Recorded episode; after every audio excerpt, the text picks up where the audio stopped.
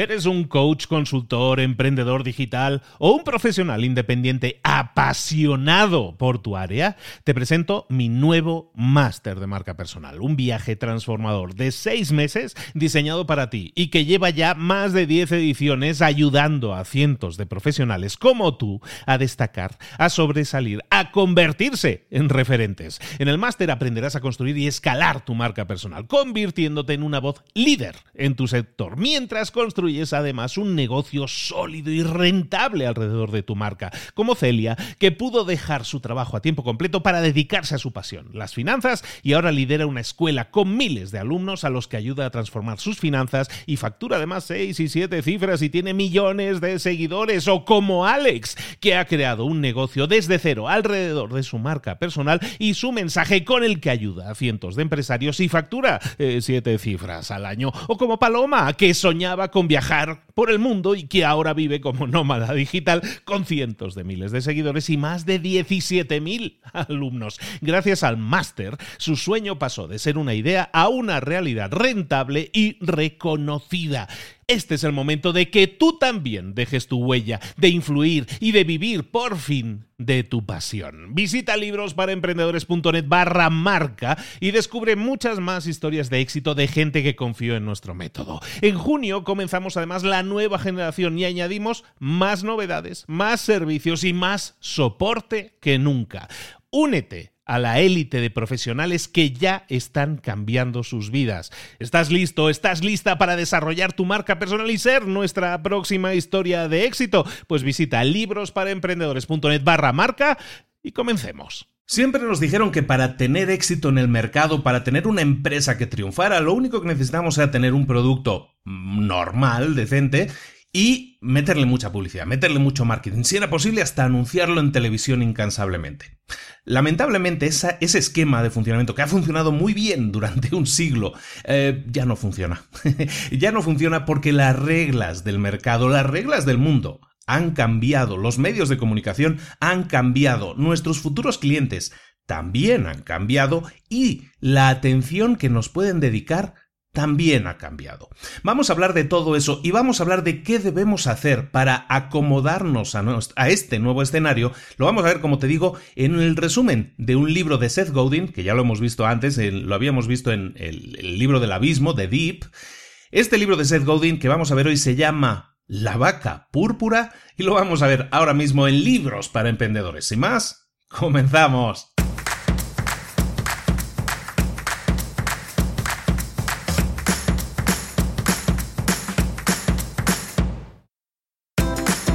Bienvenidos al podcast Libros para Emprendedores.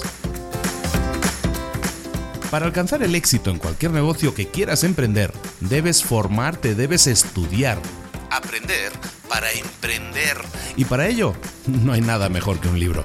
En el podcast Libros para Emprendedores te ayudamos de tres maneras. Primero, seleccionando los mejores libros del mercado para ayudarte a emprender, a mejorar en tu emprendimiento. Segundo, te ofrecemos gratis un resumen de los puntos más valiosos explicados en cada libro. Y tercero, te damos finalmente pasos a seguir para poner en práctica todas esas lecciones aprendidas y así poder acortar tu camino hacia el éxito ya sea marketing, ventas, liderazgo, emprendimientos, mentalización, eh, vamos a analizar lo mejor de lo mejor, de los mejores libros del mercado y te lo vamos a dar todo bien masticadito y listo para ser aplicado. Soy Luis Ramos, empresario y emprendedor, y voy a acompañarte, si me lo permites, en este camino. Sin más, comenzamos. Muy buenas a todos, bienvenidos un día más a Libros para Emprendedores. Aquí estamos de nuevo, como cada lunes, como cada semana, publicando un nuevo episodio. Esta semana el episodio va dedicado de nuevo a Seth Godin, un señor de 56 años que vive en Nueva York, ya lo habíamos comentado. Uno de los gurús yo creo que el gurú del marketing número uno del planeta ahora mismo es la persona más respetada. Em, escribe muchísimos libros, prácticamente ahora mismo se dedica a escribir en su blog, a escribir en sus libros, a participar en conferencias es una persona muy escuchada y los libros que escribe tienen mucho sentido. Es una persona que está muy conectada a la realidad actual del marketing y de las empresas. Por lo tanto, tiene mucho sentido que revisitemos de vez en cuando sus contenidos. Hemos visto ya un libro que se llama The Deep que era salir del abismo, lo tradujeron en español, vaya, salir del abismo, Y eh, hoy vamos a ver un nuevo libro. Vamos a ver un tercer libro del que considero interesantísimo, que se llama Tribus. Lo vamos a ver en un momento no demasiado lejano, yo creo. Me apetece mucho hablar de ese libro también. Pero hoy vamos a hablar de este libro que editó en el año 2003 originalmente, originalmente en el 2003. Es un libro que tiene un título muy chistoso, muy interesante, y tiene mucho sentido, y que se llama La vaca púrpura. Y la vaca púrpura habla de del nuevo cambio, del nuevo paradigma en el que nos estamos moviendo hoy en día ah, como empresarios a la hora de promocionar nuestros productos, a la hora de idear también nuestros productos. El libro en sí trata de una única idea, básicamente, que es una idea que vamos a ver, que es esta que estaba comentando en la introducción. Esa idea la vamos a desarrollar, vamos a ver muchísimos ejemplos de cómo la gente actualmente está empezando a torear esa idea. Y no dejemos de pensar una cosa, los ejemplos que vienen en el libro están basados en la actualidad en la que se escribió el libro. Estamos hablando del 2002, 2003, por lo tanto, las referencias en algún caso pueden quedar obsoletas. Podemos estar hablando de, empresas que a lo mejor hay gente a la que no les, va no les va a sonar. Pero bueno, vamos a intentar, en la medida de lo posible, actualizar los ejemplos a medida que yo vaya hablando. Si se me ocurren ejemplos que puedan ser más actuales, porque el que el libro se haya escrito hace 13 años no significa que no tenga actualidad. La idea que se predica en el mismo sigue siendo vigente, más vigente que nunca, más establecida que nunca, es el esquema en el que nos estamos moviendo ahora y no deja de ser eh, necesario que hablemos de ello porque siguen enseñando en muchas escuelas de negocios, se sigue enseñando el esquema de marketing tradicional en el que, lo vamos a ver ahora, ese esquema de marketing tradicional ha quedado obsoleto en muchos casos y hay que actualizarlo. Este libro se encargó de ello. Ahora, evidentemente, no estoy diciendo que las escuelas de negocios no lo hayan actualizado. Sí lo han actualizado y qué bien que lo están haciendo. Pero si tú vas a consultar libros de marketing, libros de creación de negocios y de generación de ideas de negocio, en muchos casos te vas a encontrar con una metodología que está basada en un mundo que ahora mismo ya no existe. Ese mundo es un mundo en que, en que y ya empezamos, si quieres, con el resumen del libro. En ese mundo en el que nosotros vivíamos, todo se basaba en lo que se llama en el marketing. La gente que entiende, que haya leído un libro de marketing sabe lo que son las 5 Ps. ¿Qué son las 5 Ps del marketing? Las 5 Ps del marketing eran, bueno, según, el, según cada libro, cambian, ¿no? Pero normalmente eran producto, precio, promoción, posicionamiento, pero también pudiera ser publicidad, también pudiera ser packaging, eh, también pudiera ser el marketing de permiso, que es un, libro también de, de Godin.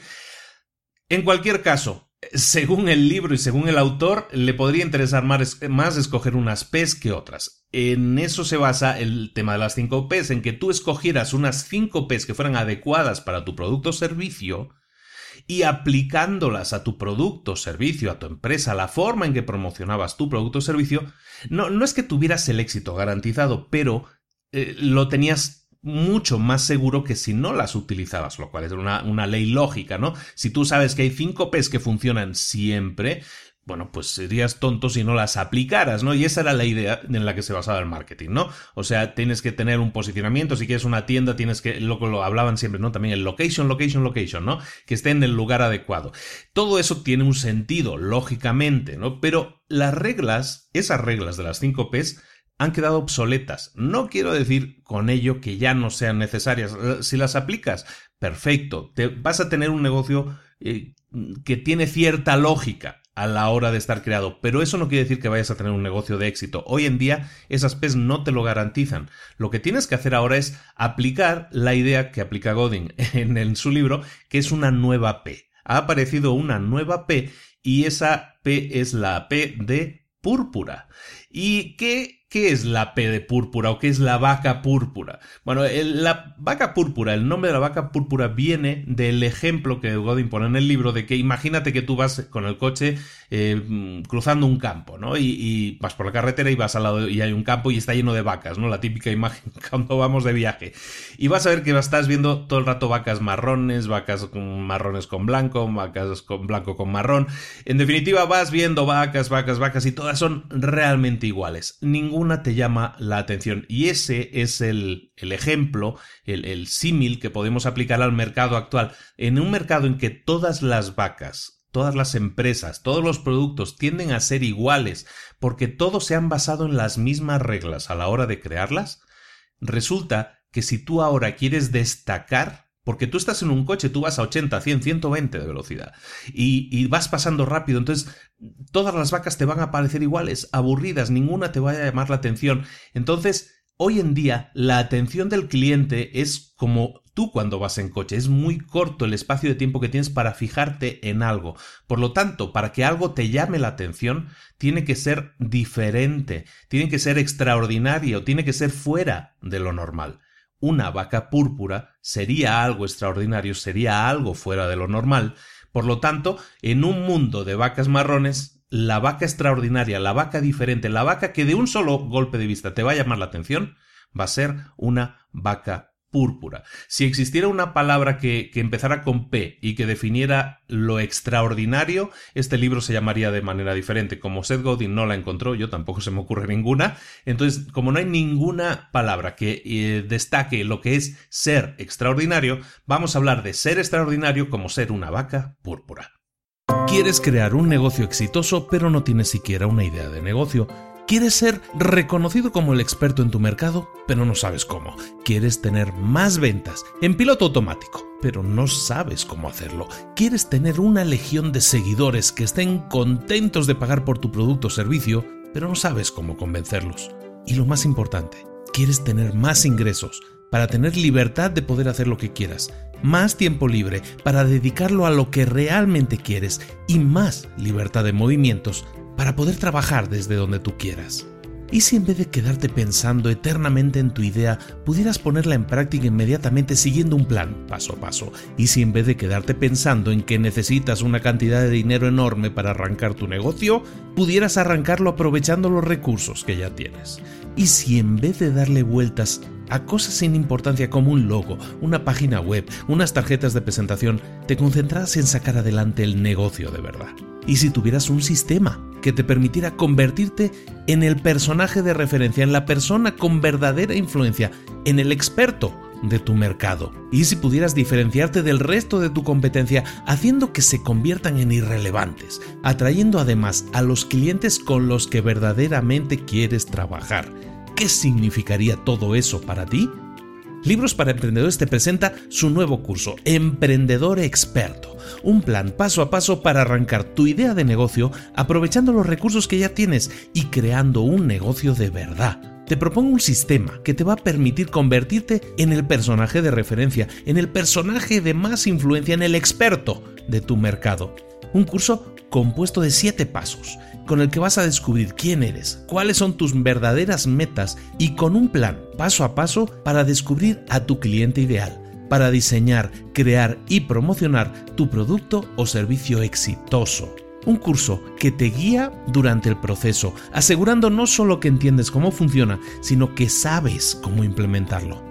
Visita librosparaemprendedores.net barra experto y descubre cómo convertirte en un emprendedor experto y consigue además crear un negocio que te convierta en el experto de tu mercado, te proporcione más ingresos, más libertad de movimientos y más tiempo libre.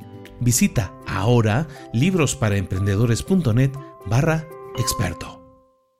Continuamos y hablábamos de la vaca púrpura. Bueno, pues la vaca púrpura puede ser cualquier cosa que hoy en día nos llame la atención. Puede ser alguien que habla diferente, puede ser eh, un vídeo que se convierte en viral. El fenómeno de viralidad viene exactamente de eso, de ser diferente, de ser extraordinario, de ser algo que llame la atención. En un mundo hoy en día, ya actualizándolo, en un mundo hoy en día en el que la herramienta que más utiliza la gente es Facebook. La herramienta en la que uno pasa más horas al día es Facebook. Y Facebook no deja de ser un scroll infinito, ¿no? El mover ese movimiento de dedo en el que vas pasando, vas pasando páginas, nunca se acaban los contenidos. Es un contenido inacabable. Lo que estás viendo continuamente es un rollo de papel que va girando a una determinada velocidad. Eres tú pasando por en medio de ese campo a 80-100 kilómetros por hora. ¿Te paras en algo en concreto? Pues te paras en algo de alguien que te llame la atención. Por ejemplo, si hay alguien a quien respetas o escuchas, esa persona es una vaca púrpura para ti. Entonces, si esa persona ha publicado algo, te vas a parar y lo vas a leer. Si esa persona ha compartido algo, pues seguramente a lo mejor le prestes más atención que si lo eh, presenta otra gente. O si otra gente se encarga de presentarte algo que te llame la atención, que consideras que es fuera de lo normal o extraordinario, entonces tú mismo te vas a parar, aunque no haya sido algo publicado por un amigo tuyo, tú te vas a parar y lo vas a ver. Y si consideras que es algo extraordinario, también lo vas a compartir. Ese es el fenómeno el, en el que estamos viviendo hoy en día. Ese fenómeno de facebookear todo, de taguear todo, de compartir y hacer like de todo, es la realidad a la que nos estamos enfrentando. Recordemos que cuando se escribió este libro no existía Facebook, pero la forma en que estamos utilizando Facebook es un reflejo absolutamente de esta teoría. Es por lo tanto, no una teoría, es, es, una praxis, es una práctica que estamos enfrentando todos los días. Oye, cosas que tienes que tener en cuenta y de las que vamos a hablar en este libro, las adelanto. Mira, estamos hablando ahora mismo, ya lo hemos hecho, de, de ser extraordinario. ¿Qué es ser extraordinario? Pues es ser algo destacable, ser algo de lo que vale, de lo que merece la pena hablarse. ¿De acuerdo? Fíjate que eso también implica algo. El ser extraordinario significa que eh, eres extraordinario por un tiempo no puedes ser extraordinario siempre. Ese, ese, concepto es interesante también. Cuando tú creas algo, imagínate, y hay un ejemplo, lo, lo, explico ahora, en el libro más adelante hablan del ejemplo del, del Volkswagen Beetle, que en España lo conocen como el escarabajo, ¿no? El, el coche alemán típico que en los años 50, bueno, las películas de Herbie, ¿no? Incluso, ¿no? El Herbie Torero. Era un Beetle, era un, era un escarabajo. Bueno, el coche escarabajo, en los años, creo que eran 50, 60 cuando salió, creo que en los años 60, ¿no? El escarabajo de los años 60 se basó en hacer un producto mm, válido en cuanto a precio, lo que hablamos de las 5 Ps, y le aplicaron la publicidad adecuada. La publicidad adecuada hizo que ese producto se vendiera durante 15 años sin problema. Aún a día de hoy, aquí en México, por ejemplo, sin ir más lejos, hay miles y miles de escarabajos que todavía están funcionando. De los antiguos, ¿eh? ¿Qué pasó cuando eh, Volkswagen, la, creadora del coche, decide lanzar una versión actualizada? Cuando decide lanzar esa versión, actualizada que funcionó muy bien porque en un mundo de coches cuadrados, un coche completamente redondeado de curvas llamó muchísimo la atención, el simple hecho de que la creación, y ese es un ejemplo de vaca púrpura, por ejemplo, el hecho de que tú crees un coche que es diferente a los demás, en este caso no era púrpura, pero era redondo, era de curvas, eh, frente a los otros cuadriculados, eso llamó muchísimo la atención, eso fue su vaca púrpura y eso llamó la atención tanto que fue un éxito de ventas. Además, el boca a oreja funcionó, se corrió mucho la voz y funcionó muy bien las ventas. Pero, a lo que estaba yo hablando, eso que fue extraordinario, un coche diferente a los demás, tiene una fecha de caducidad. Lo extraordinario se convierte en ordinario después de un tiempo. Entonces, lo que en los años 60 tú te podías sentar a contar los billetes porque durante 15 años con la misma campaña de publicidad podías tener éxito y ventas. Hoy en día puedes tener éxito y ventas a lo mejor siguiendo la misma teoría. Si ya has creado una vaca púrpura, un producto de éxito, no significa que vayas a tener 15 años de éxito, vas a tener a lo mejor 1, 2, 3 años de éxito. Ese concepto es importante que lo tengas en cuenta. Tenemos que estar innovando constantemente o intentando idear nuevas vacas púrpura que nos pongan de nuevo en la palestra como innovadores, como algo diferente al mercado. Volvemos de nuevo, siempre la empresa disruptora de este siglo ha sido Apple. Apple saca un iPod que era una vaca púrpura, ahora sí es una vaca púrpura, un producto totalmente diferente a todo lo que había antes. Luego lo volvió a hacer en el 2008, lo hace de nuevo con los teléfonos. Después de los teléfonos hace con las tablets. Ahora lo, intentó y ya no le salió también con los relojes. Entonces, constantemente, si te fijas, su ciclo de producción está también en esos dos o tres años en los que lo, extraordinario pasa a ser ordinario. Ellos lo comprendieron cuando empezaron ya con el iPhone a acelerar esos procesos. Hasta entonces el iPod lo sacaron en el año, ¿cuándo? 2000, más o menos 2000, 2001, por esa época. Pasaron siete años después hasta que ellos sacan otro producto innovador, otra vaca púrpura. Ahora no, luego dos o tres años después sacan la tablet, dos o tres años después sacan el reloj. Entonces estamos en ese punto, ese es el gran ejemplo de que estas cosas son así, ellos entienden perfectamente el mercado. Por eso ha sido la empresa de más alto crecimiento del siglo que llevamos.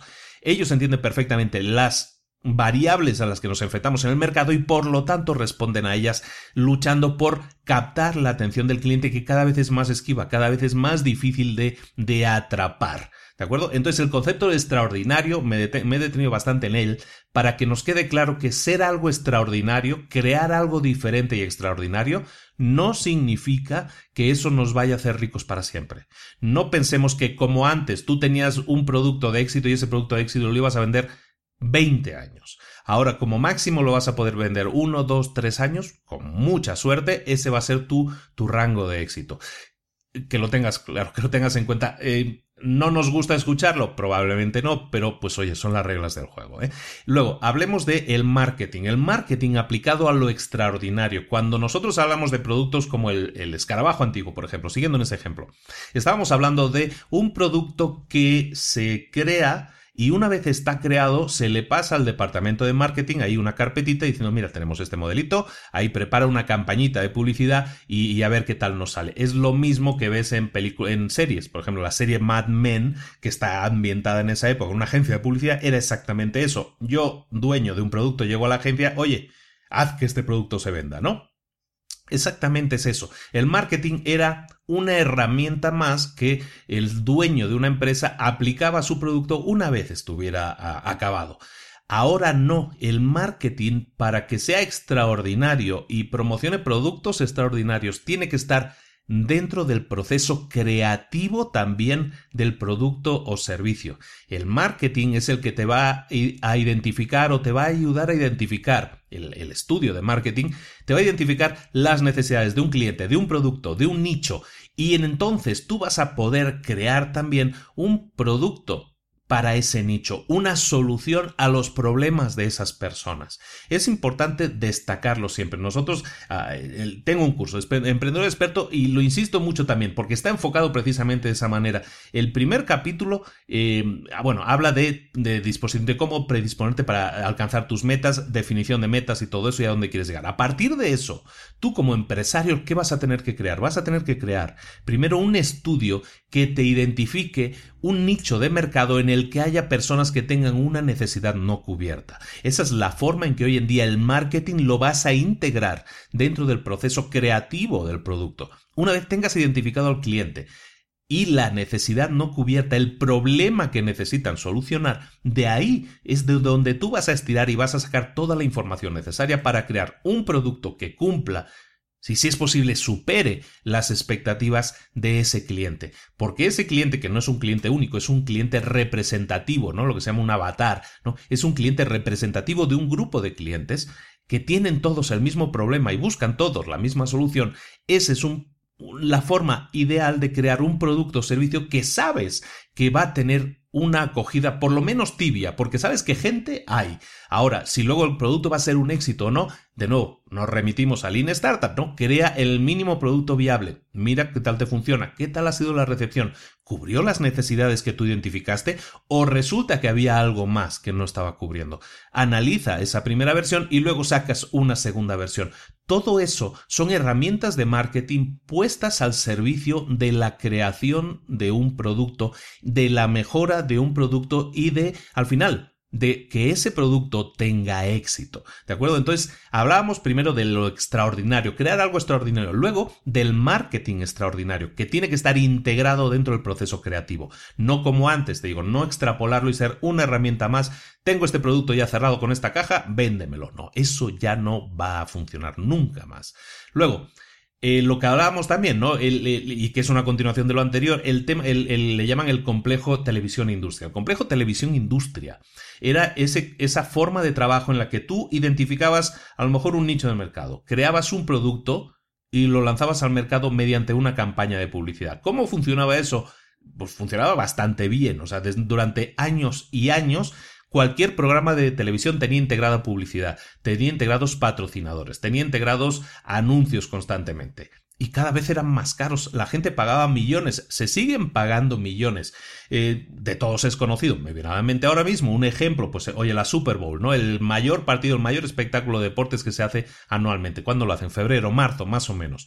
Oye, durante meses se habla de las campañas de publicidad, se ponen los anuncios en Internet, los anuncios que van a ponerse en la Super Bowl. ¿Por qué? Porque son los espacios de publicidad televisada más caros que existen. Y era un evento en sí mismo ver la Super Bowl y quedarte en la pausa para ver los anuncios, porque sabes que eran eventos en sí mismo, eran eventos especiales. Hoy en día, ese complejo televisión industria, es decir, la televisión como escaparate de un producto, eso ya ha pasado también. Tú lo sabes. Tú tienes ahora mismo en tu mano, ahora mismo seguramente estás escuchando este podcast, eh, la mayoría o el gran porcentaje de la gente que escucha este podcast lo hace a través de una herramienta, que es un teléfono, ya ni siquiera un iPod, es un teléfono, cuya funcionalidad original originalmente era algo para hablar por teléfono. Ahora la gente hace de todo con el teléfono menos hablar por teléfono, ¿no? El, móvil, el celular, llega ahora a un, a un nuevo nivel. Es la ventana por la cual nos llega información. Entonces, nuestra televisión hoy en día no es la televisión. Nuestra televisión hoy en día es nuestro aparato móvil, el que nos acompaña no 12 o 14 horas al día, o 6 horas al día, o 7 horas al día que se podía pasar la gente sentada delante de la caja. Ahora no, ahora tú llevas el teléfono a tu lado, enfundado como un arma, como una pistola, lo llevas contigo ya no 12 o 14 horas, sino presumiblemente en la mayoría de los casos 24 horas al día está junto a ti.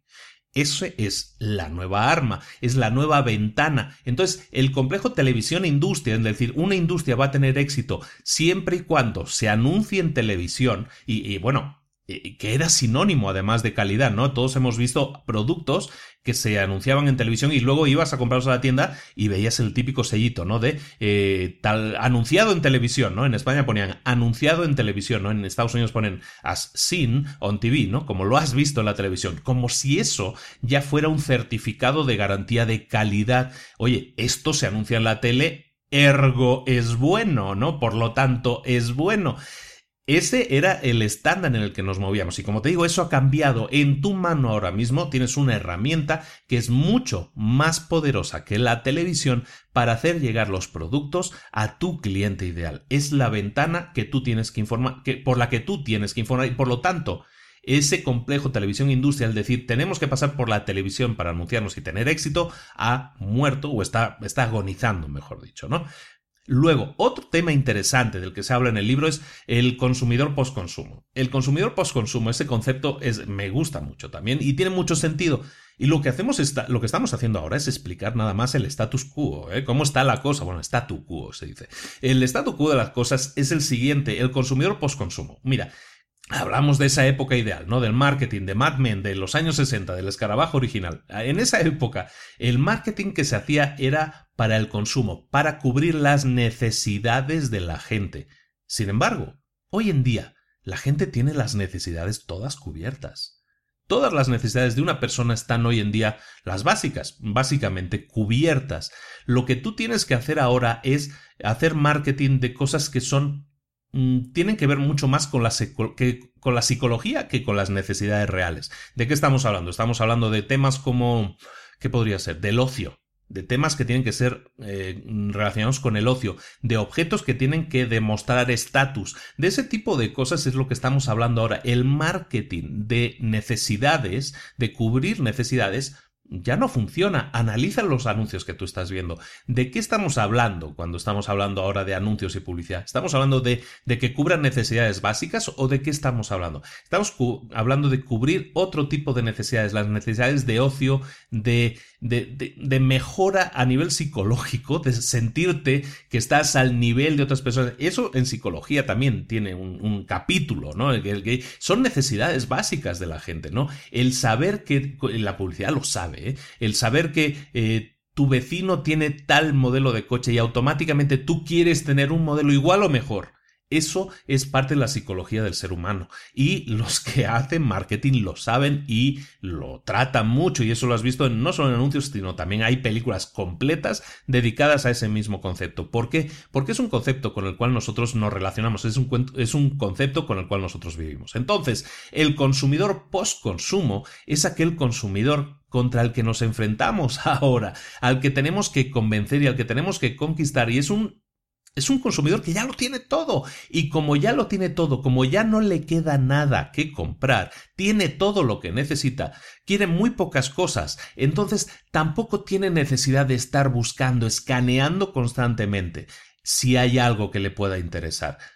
Es, por lo tanto, han cambiado las reglas, es nuestro trabajo, es nuestra función, también hacer algo que destaque, que, llame la atención, que sea una luz brillante, lo suficientemente brillante como para atraer su atención. Una vaca púrpura va a atraer su atención en ese sentido, porque aunque, aunque tú estés promocionando un producto que él no necesite para, mm, ¿cómo decirlo?, para su supervivencia, porque su supervivencia ya está garantizada, puedes crear algo que llame su atención y esa vaca púrpura es lo que va a llamar su atención.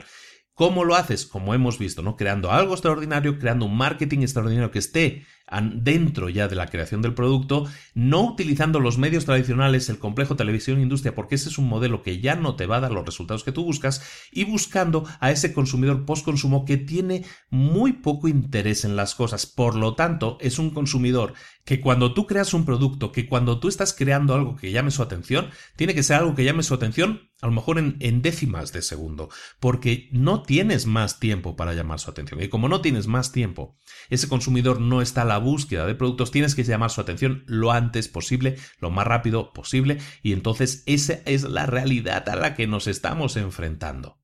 En la actualidad está ya demostrado, y es la forma en que se trabaja, que existe una, lo que se llama curva de difusión de las ideas, o curva que nos sirve también para la aplicación de los productos, eh, lo que sería la curva de difusión de un producto. ¿Cómo es esa? Es una curva que no deja de ser, ¿te acuerdas del dibujo aquel del elefante que se comía comido por la serpiente? Pues viene a ser lo mismo, ¿no? Hay una curva que empieza muy abajo, luego sube, su gran punto álgido es en el centro y luego vuelve a bajar. Bueno, esa curva representa cómo funciona un producto hoy en día, cómo funciona la captación de atención y la propagación y el éxito de un producto. ¿Cómo empieza? Pues empieza muy, con muy poca gente, lo que se llama en el libro, o lo que se llama en general, los innovadores. ¿Quiénes son los innovadores? Son aquellos que se atreven a ser los primeros en probar algo, sin saber seguro si va a funcionar o no, pero están atraídos por esa idea. Son los primeros que son atraídos por las vacas púrpuras que tú vayas a crear. Entonces, buscamos a innovadores, a gente que pueda ser puntera, que le guste probar cosas nuevas o cosas arriesgadas. Esos innovadores son los que van, son los primeros que van a probar tu producto. Después de ellos vienen lo que se llama, en inglés llaman los early adopters, en la traducción en español del libro lo ponen los primeros adoptantes, que, me, suena muy raro, nunca la había visto así traducida. Los, los, primeros adoptantes, llamémoslo así, la gente que adopta primero el producto viene después de los innovadores y son los que se quedan con esa versión 1.0 cuando Apple sale al mercado, son con el teléfono nuevo, esos son los early adopters, ¿no? Los que están haciendo fila en la, en la tienda de Apple. Esos early adopters están ya vendidos de, esa marca o de ese producto, han visto lo que los innovadores dicen al respecto y dicen, no, yo quiero ser el primero en tenerlo y en presumírselos a los amigos. Porque los amigos a lo mejor han leído un artículo que escribió uno de los innovadores sobre, hoy ha salido este nuevo producto, esto va a ser la bomba, ¿no? Los early adopters van a ser los que al precio que sea van a adquirir ese producto y lucharán por ser los primeros y demostrar a su entorno que ellos han sido los primeros. Ese es su gran éxito.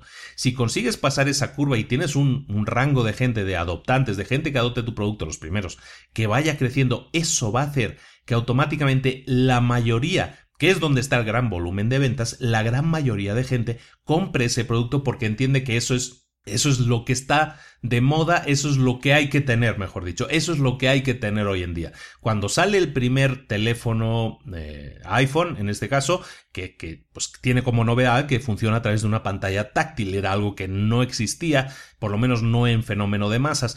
Entonces, de aquella época, y estamos hablando de, de hace no tantos años, hace ocho años, el, teléfono que rompía era un BlackBerry. La gente se acuerda hoy en día de lo que es un BlackBerry. BlackBerry era, era, una pantallita, normalmente no muy grande, y tenías lo que llamaban la perla, ¿no? Y era como una especie de joystick, mm, bolita blanca muy suave, que la movías para arriba y abajo y hacías el scroll para arriba y abajo, ¿no? Solo una pantalla pequeña. Ahora eso lo podías hacer directamente sobre la pantalla. Esa era la novedad. Los innovadores dijeron, no, no, esto es la bomba. Los early adopters, los adoptantes primeros, eh, se pusieron a hacer filas y yo quiero esa novedad. Y cuando la gente ve la gente, la, gran mayoría de gente, el gran público, ve a los primeros adoptantes y a los innovadores, todos hablando maravillas de eso, y ven que realmente ese producto, oye, pues sí, funciona muy bien, pues es entonces cuando lo compran. Y es entonces también cuando las grandes marcas de telefonía, en el caso de pues en los mundos latinos, pues Telefónica, por ejemplo, pero en el caso de cualquier país, ¿no? ATT, Orange, lo que tú quieras órdenes que mandes. Cualquiera de esas empresas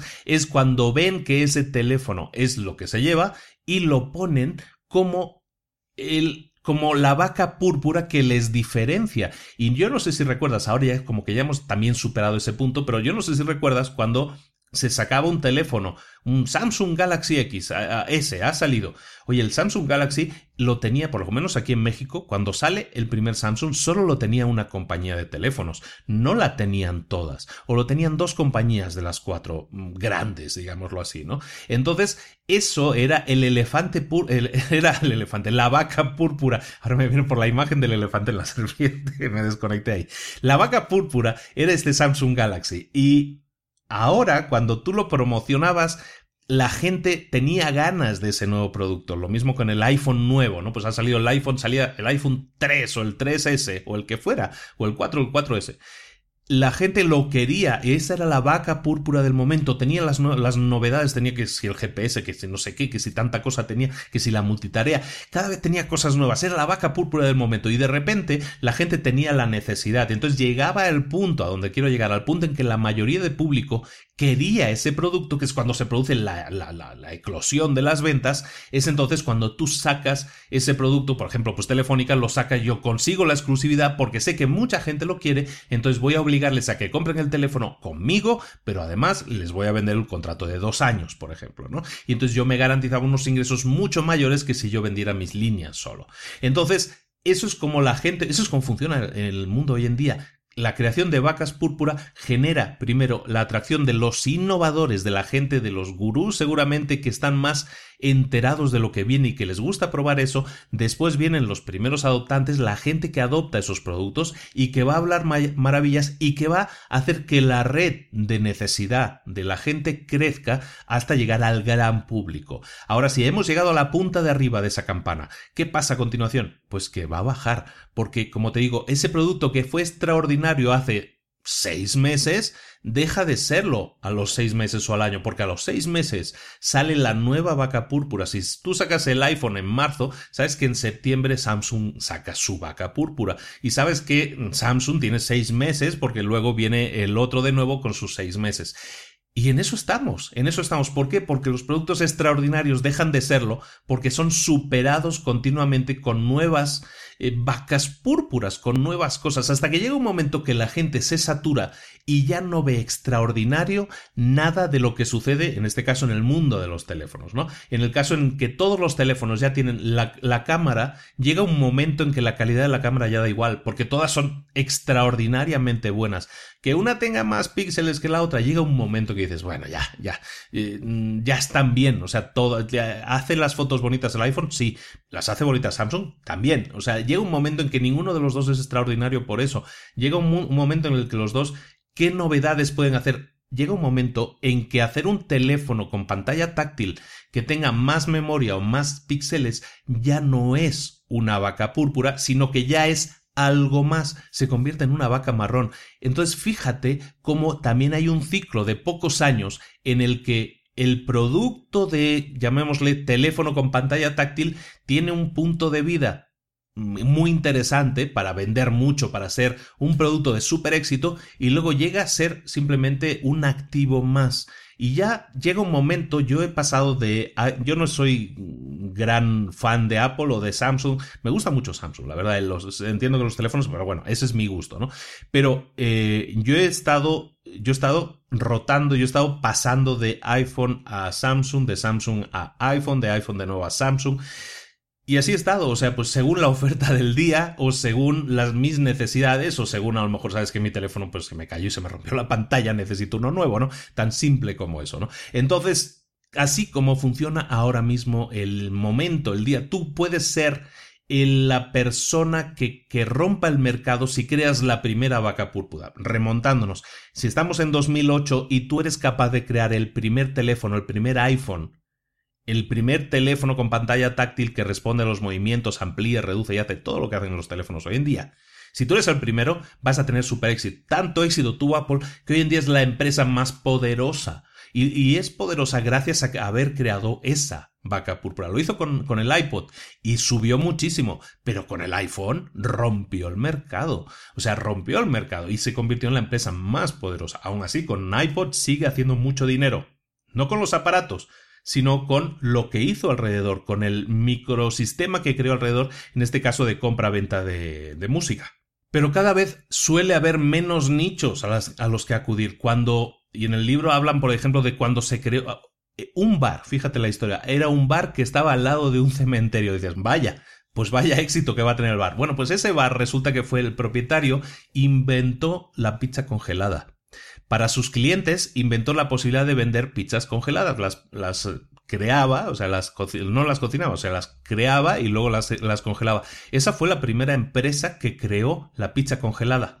fue un nicho de mercado que nadie había tocado antes. Luego, esa empresa o esa idea la compró Kraft, por ejemplo, ¿no? Y empezó a venderlo ya masivamente. Hoy en día lo mismo pasa con las aspirinas. La primera vez que se creó la aspirina, pues no existía ese nicho de mercado y la aspirina fue a cubrir una necesidad para ese nicho de mercado. Hoy, si tú vas a una farmacia, ¿cuántas cuántos medicamentos hay que son fundamentalmente aspirinas, aunque ninguno se llama aspirina, todos se llaman de cualquier otra manera. Pues no sé, no menos de 40 o 50 eh, marcas diferentes que están vendiendo fundamentalmente, fundamentalmente lo mismo. Entonces estamos en un punto en que sí, la pizza congelada fue una gran idea, pero ahora ya, ya es una idea más. En ese, en ese sistema tú ya no puedes innovar porque ya se ha innovado todo. En el tema de los teléfonos, pues probablemente ya se ha innovado todo, a menos que se nos ocurra algo nuevo que añadirle al teléfono que pueda hacer, pero de momento llevamos ya unos años que no aparece esa nueva cosa. Realmente no aparece una nueva funcionalidad. Ya estamos simplemente, pues ahora sí, en un ecosistema de aplicaciones en el que hay alguna aplicación que hace algo nuevo, pero realmente los teléfonos en sí se han convertido en plataformas, ¿no? Lo mismo con la, con, yo que sé, cualquier ejemplo. En el libro, en el libro hablan de los libros de yoga. Si tú eras el creador de los primeros, del primer libro de yoga, pues seguramente vendiste muchísimo, pero muchísimos, muchísimos millones. Ahora tú vas a una librería y tú estás compitiendo con tu libro de yoga que has creado porque te encanta el yoga, tú vas a la librería, lo publicas y tu libro no vende nada. Por muy bueno que sea, por muy definitivo y sea el mejor libro jamás escrito de yoga que se ha escrito en la vida mundial, no vendes nada porque hay 50 libros más de yoga en la librería. Y entonces la gente pues va a comprar el tuyo como va a comprar cualquier otro. La necesidad que pudiera tener la gente de libros de yoga ya no está concentrada en la compra de un único producto, sino está concentrada en la compra de 50 productos que son similares, si no iguales, al que tú estás creando. Una de las grandes máximas del libro, y que remarco por lo tanto también aquí, es que el mundo ha cambiado. Lo estamos comentando en este resumen. Existen muchas más opciones donde elegir, para cualquier cosa. Y además hay cada vez menos tiempo para poder descartar. Cada vez tenemos menos tiempo para captar la atención de nuestro futuro cliente y de convencerlo con un golpe de vista o con una idea innovadora de que nosotros somos lo que esa persona necesita. Hay cada vez más opciones y cada vez el cliente tiene menos tiempo para escoger. Y llegamos al punto central. ¿De qué estamos hablando aquí, por lo tanto? El objetivo del libro y el objetivo de esta charla es el siguiente. Lo que tú tienes que pensar a la hora de crear un producto es que lo más seguro no es hacer lo que hace todo el mundo, no es ser otra vaca marrón más. Lo más seguro hoy en día para tener éxito es arriesgarse, reforzar el deseo de que tienes que hacer cosas que sean cada vez más increíbles, fuera de lo normal. Crear vacas púrpura es la forma más segura de tener un negocio de éxito hoy en día.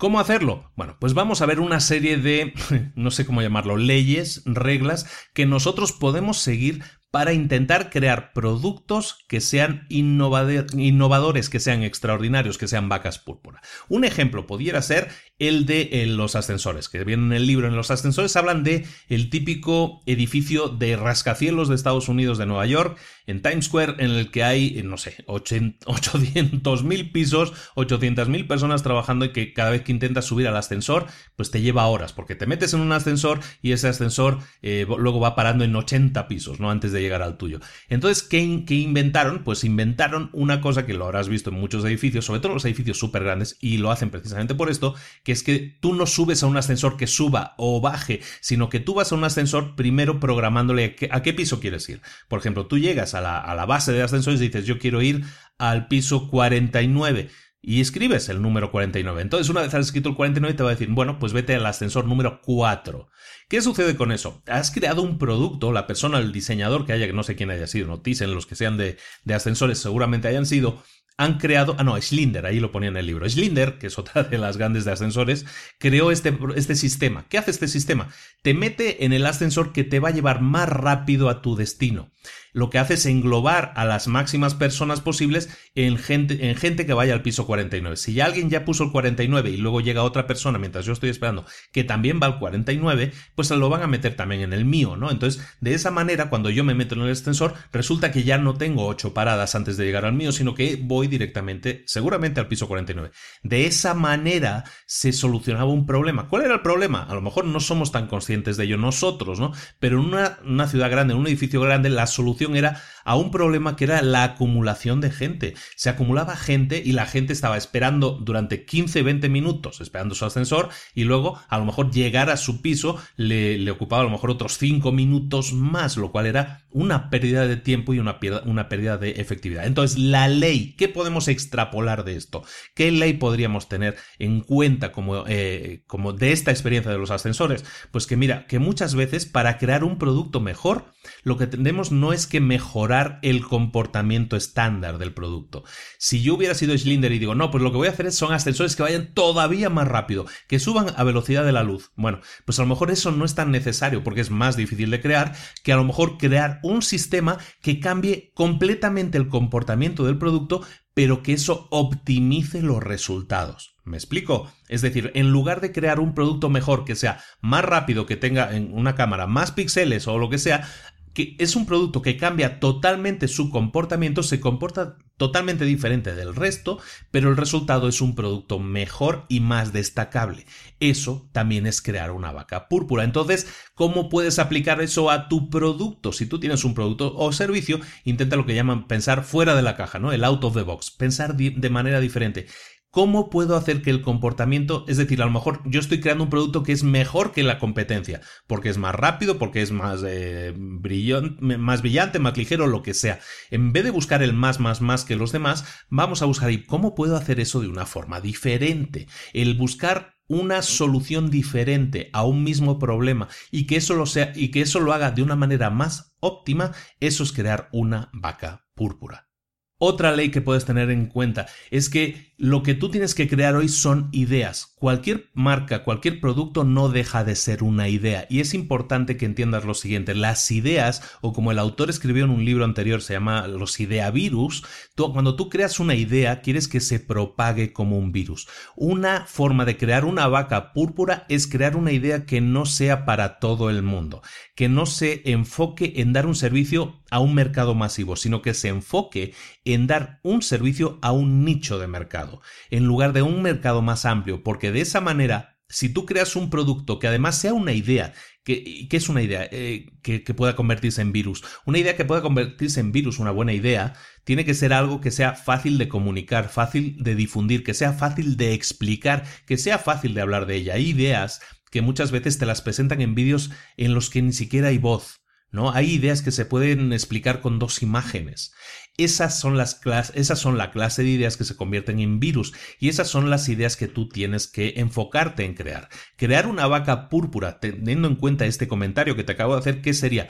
Crear un producto que sea capaz de ser explicado, de ser difundido, que sea capaz de ser viralizado y que no esté, sobre todo, dando servicio a un mercado masivo, sino que esté buscando dar servicio a un micro nicho de mercado. Cuanto más micro, mejor, porque será más fácil que se propague esa idea como un virus dentro de ese propio nicho. Una vez domines el nicho es cuando tú ya puedes empezar a crecer a un mercado masivo. No dejamos de, de estar hablando, cuando hablamos de micro nicho, los innovadores o lo de los eh, primeros adoptantes, ¿no? Tienes que empezar siempre enfocándote en ese micro nicho para que después una vez teniendo éxito con esa gente, una vez conquistados a los gurús y a, la gente que está eh, cortando el bacalao en ese nicho, entonces sí ya puedas entrar a un mercado más masivo, pero eso será un paso posterior, ¿de acuerdo?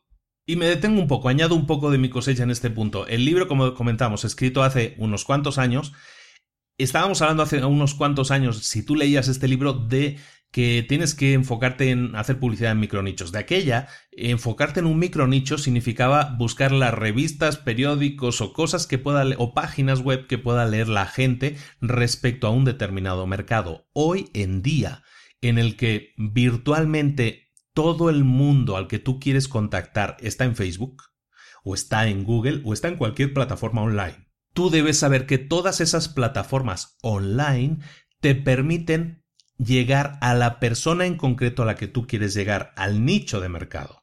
Y el rey de todas las páginas es Facebook en ese sentido. Facebook sabe es el gran hermano que sabe todo de nosotros, ¿no? Y ese, ese gran hermano sabe si estás soltero, si estás casado, si tienes hijos, si tienes eh, en Estados Unidos. Eh, Facebook tiene acuerdos con empresas que saben eh, cuál es tu, tu, capacidad de ingresos, si tienes deuda o no tienes deuda. Es decir, Facebook a, a todos los niveles sabe todo de ti lo utiliza de momento para el bien, entre comillas, porque lo utiliza para vender publicidad, para vender espacios de publicidad la herramienta que tú tienes en tus manos cuando entras en Facebook, si tú quieres hacer llegar tu producto a más gente es fantástica en el sentido de que tú te puedes concentrar en que tu producto, tu explicación, tu imagen llegue a las personas adecuadas. ¿Quiénes son las personas adecuadas? Pues son ese micro nicho de mercado que tú tienes que buscar.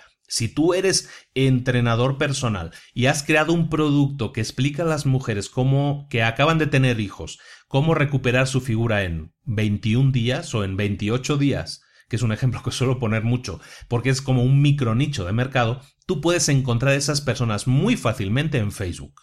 Vamos, tú en 5 minutos, menos de 5 minutos, tú puedes tener identificadas a en cada país cuántas personas cumplen con esa, con esa óptica. Es decir, son mujeres que acaban de tener hijos, ¿no? Que acaban de tener hijos. O que tienen hijos a lo mejor entre cero y un año los hijos. Y a lo mejor tú sabes que en ese rango de tiempo es cuando las mujeres están batallando todavía con su figura tú puedes hacer llegar tu publicidad exclusivamente a esas personas, exclusivamente a, tu nicho de mercado. Si localizas a esas personas, si esas personas saben que tienen éxito contigo, eso va a hacer que tu producto tenga éxito dentro de ese micronicho de mercado. Pero teniendo éxito en el micronicho de mercado, tus perspectivas de crecimiento aumentan, porque una persona que tuvo éxito, a lo mejor durante el primer año de vida del hijo, que fue cuando tuvo que recuperar la figura, tú le vas a poder vender después más cosas, porque después cuando el hijo tiene de 1 a 3 años, pues a lo mejor ella quiere tener una figura todavía más atlética o quiere ahora correr una maratón o quiere hacer muchas cosas.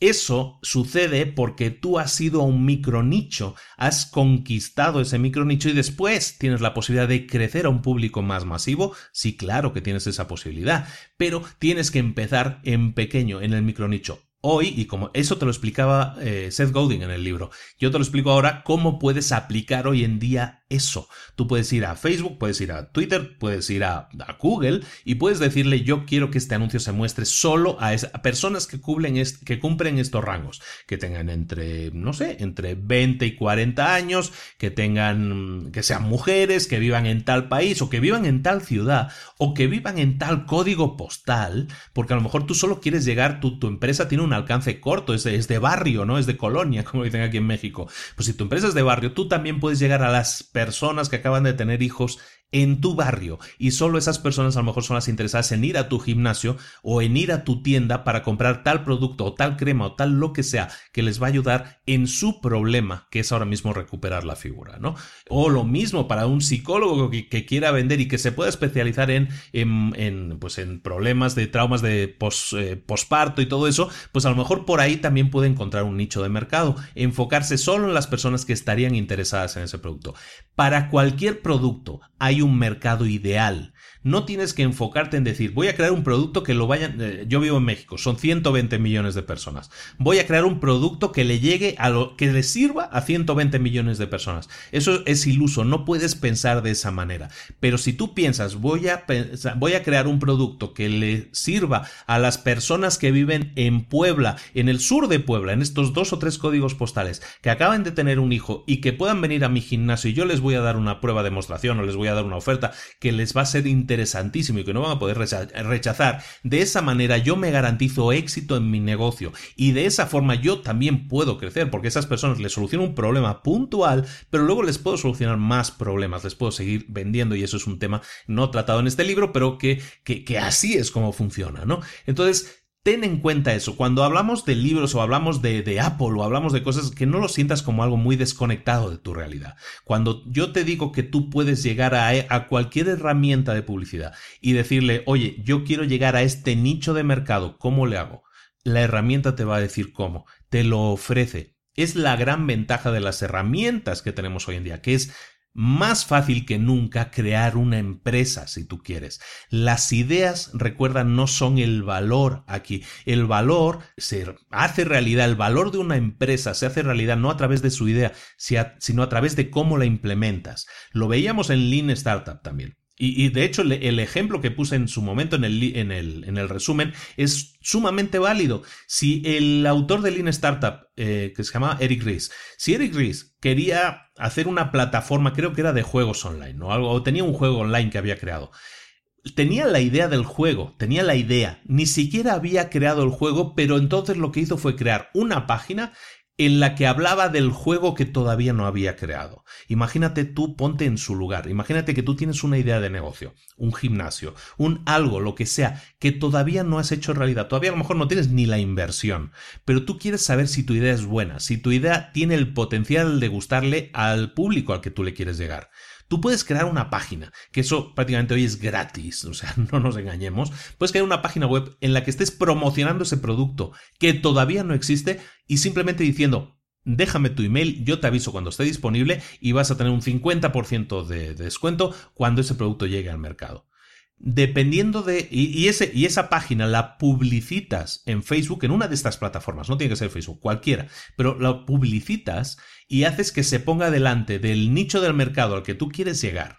Tú vas a tener datos. El, al día siguiente, no, en una hora, tú vas a tener datos. Pero si lo dejas durante una semana, vas a tener muchos datos que te van a decir, mira, hay de las 50.000 personas a las que se le enseñó el anuncio, 20.000 entraron a la página y de esas 20.000 te dejaron 2.000, te dejaron su correo electrónico.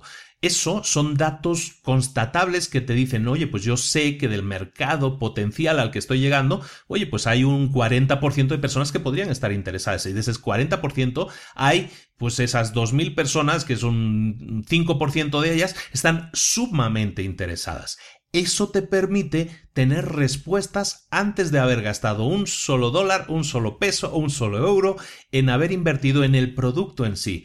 ¿Y eso que te ha costado? Pues a lo mejor 5, mm, 10 dólares diarios. Es que no necesitas mucho más, en serio. Con 5 o 10 dólares diarios, con 50 dólares al final del día, en una semana, tú vas a tener respuestas de si tu producto puede ser o no puede ser una buena opción. Así de simple. Ese era un ejemplo que salía en, Lean Startup del propio, eh, del propio autor. Pero es algo que tú puedes hacer. Entonces, no consideres que lo que hablamos muchas veces en el podcast es algo que es ajeno a ti, que son de empresas grandes. Eso funciona para cuando tienes una empresa con 800 empleados. No, eso funciona para un solo emprendedor que está en su casa, también funciona. Para un muchacho que está en la universidad y que quiere eh, salir al mercado lo antes posible, también funciona. Para un adolescente que está en su casa y tiene la inquietud de emprender algo, eso también sirve como un... Eso, eso funciona para cualquier persona. Entonces, aterriza esas ideas que estamos hablando aquí. Cuando yo te hablo de que de, de, la publicidad, que es inútil que hagas publicidad masiva, sino que la tienes que hacer enfocada a un nicho.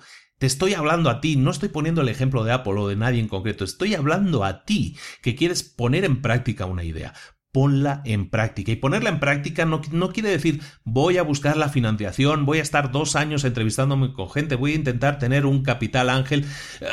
no necesitas nada de eso. Lo que necesitas es primero saber si el mercado va a comprar tu idea.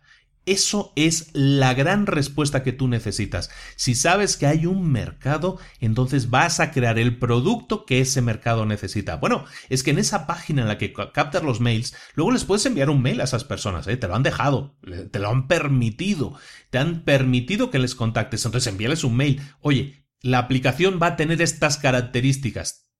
¿Crees que debería tener alguna otra cosa más? ¿Crees que se debería conectar a Internet? Que no, que no. Todo eso la gente, a lo mejor no todos, de los 2.000 que dejaron el mail, a lo mejor solo 50 o 100 te responden. Esos son los innovadores. Esos son los que te están diciendo, no, sí, me interesa tu aplicación, es más, ponle esto, esto y esto y sería la aplicación perfecta. ¿Qué tienes que hacer tú? Hacerlo, aplicar esa información, esa retroalimentación de tu cliente y crear el mejor producto posible. Sacar la primera versión al mercado, ofrecérsela a esa gente, incluso gratis a todos los que han colaborado y decirle, pruébala. ¿Te gusta? ¿No te gusta? ¿Qué mejoramos? Una vez la tengas mejorada, ahora sí, sácala para las 2.000 personas que te habían dejado el mail. Oh, perfecto. Y una vez lo hayas sacado para las 2.000 personas, sácalo para las 50.000 personas que entraron en tu página. Y tú me vas a decir, pero ¿cómo les llego a esas 50.000 personas que entraron en mi página pero no me dejaron su correo electrónico? ¿Cómo puedo contactarlas?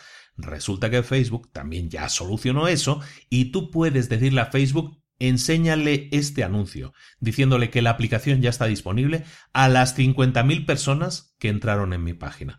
Aunque no me hayan dejado su correo electrónico, yo puedo también llegar a ellas, porque demostraron interés y entraron en mi página. Y eso es una cosa que el Facebook le llama, el, eh, ahora le llaman el Facebook Pixel, ¿no? El pixel de Facebook. Bueno, es algo medio mágico que hace que Facebook sepa quién entró a tu página, aunque no hiciera otra cosa que eh, chismorrear, que chismear ahí un poco.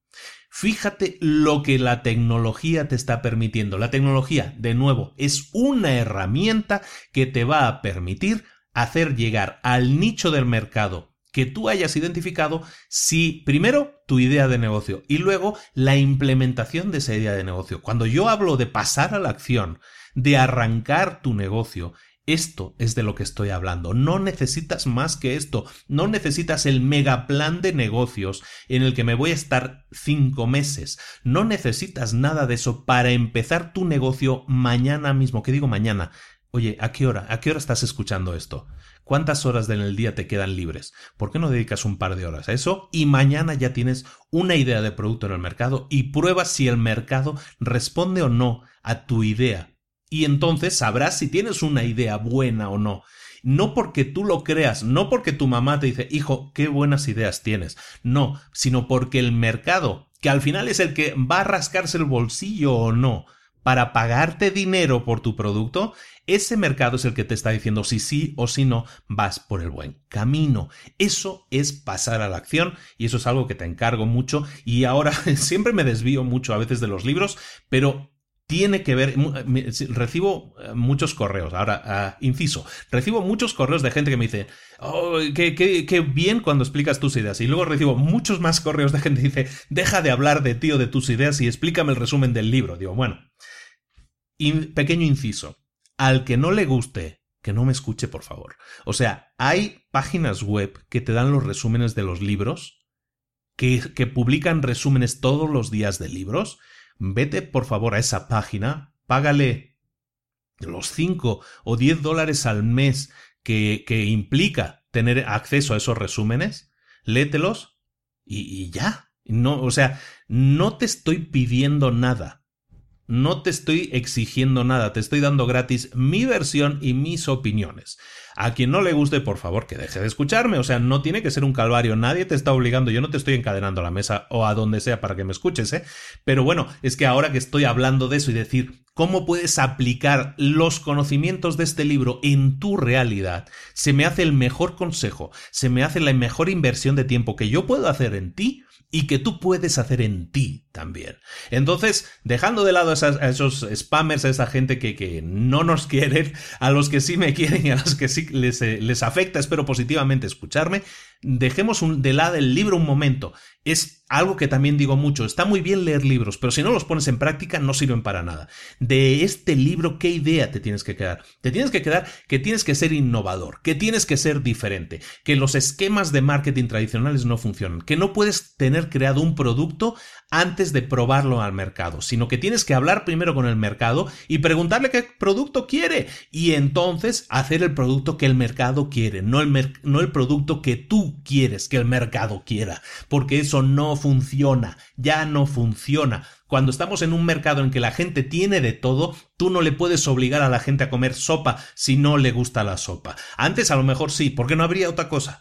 Pero ahora, ahora no. Ahora la gente escoge lo que quiere comer, escoge si te quiere escuchar o no, escoge si tu producto es una vaca púrpura o no, si tu producto vale la pena o no, o si tu producto le llamó la atención o no.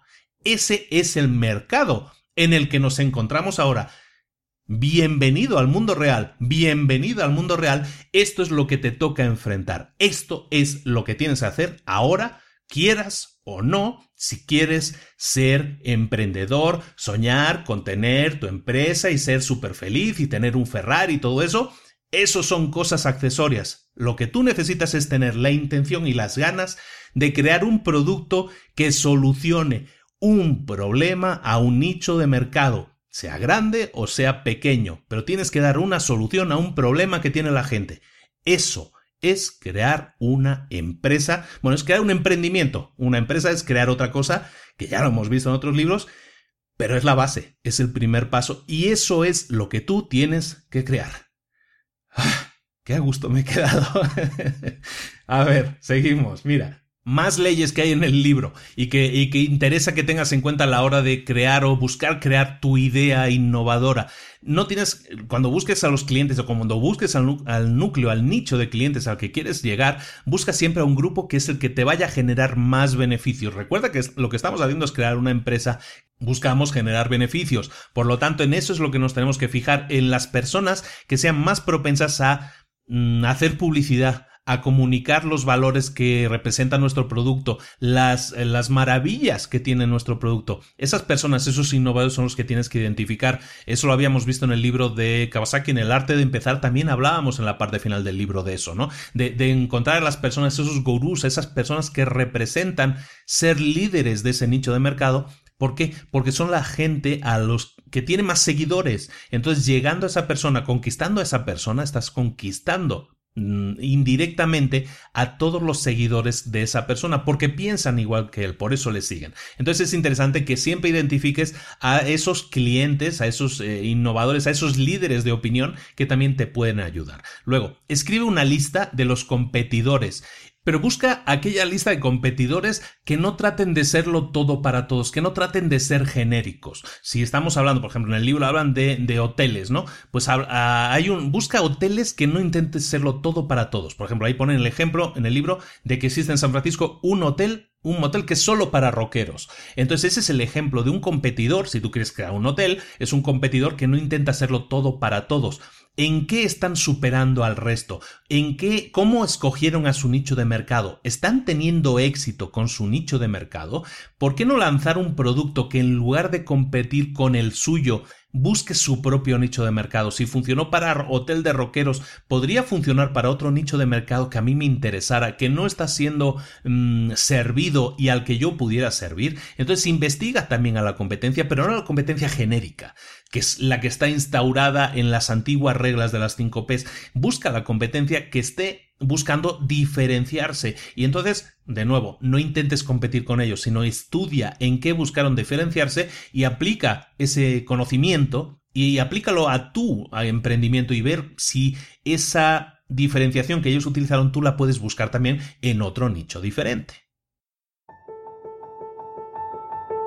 La gente quiere desesperadamente ser liderada, pero casi nadie quiere ser un líder.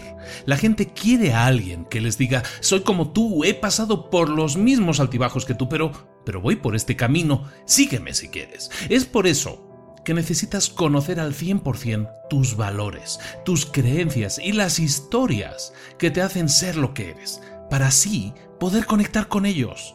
Necesitas conocer tu historia esencial, todo tu marketing, todos tus proyectos, tus decisiones, todo lo que vas a crear, lo vas a hacer pasar por ese filtro, por tu historia esencial.